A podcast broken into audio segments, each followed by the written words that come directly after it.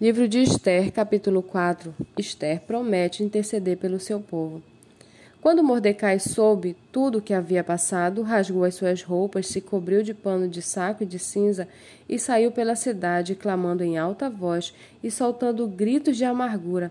Chegou até a porta do rei, porque ninguém vestido de pano de saco podia entrar pela porta do rei.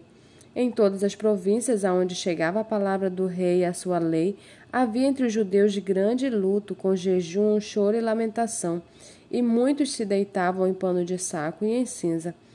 Então as servas de Esté e os eunucos vieram a encontrar e contaram a ela o que se passava. A rainha ficou muito aflita, mandou roupas para que Mordecai pudesse tirar a vestimenta de pano de saco e se vestisse, mas ele não aceitou. Então Esté chamou Ataque, um dos eunucos do rei, que lhe tinha escolhido para a servir, e lhe ordenou que fosse a Mordecai para saber o que se passava e por que ele estava fazendo aquilo. Ataque foi até a praça da cidade para encontrar-se com Mordecai junto à porta do rei.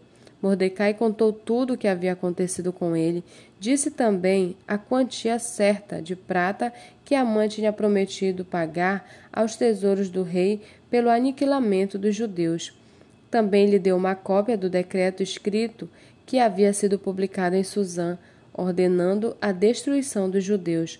Mordecai pediu a Ataque que mostrasse a cópia a Esté e pusesse a par de tudo, a fim de que ela fosse falar com o rei e lhe pedisse misericórdia e na sua presença lhe suplicasse pelo povo dela.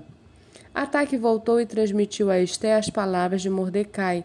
Então Esté falou com Ataque e mandou que ele entregasse a seguinte mensagem a Mordecai: Todos os servos do rei e o povo das províncias do rei sabem que para qualquer homem ou mulher que se sem ser chamado entrar no pátio interior para falar com o rei, não há outra sentença que não seja a morte, a não ser que o rei estenda para essa pessoa o cetro de ouro para que viva.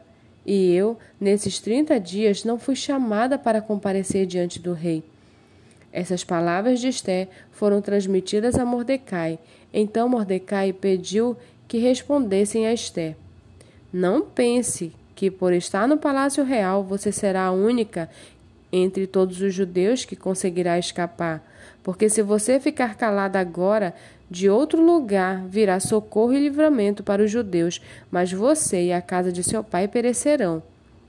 Mas quem sabe se não foi para uma conjuntura como essa que você foi elevada à condição de rainha?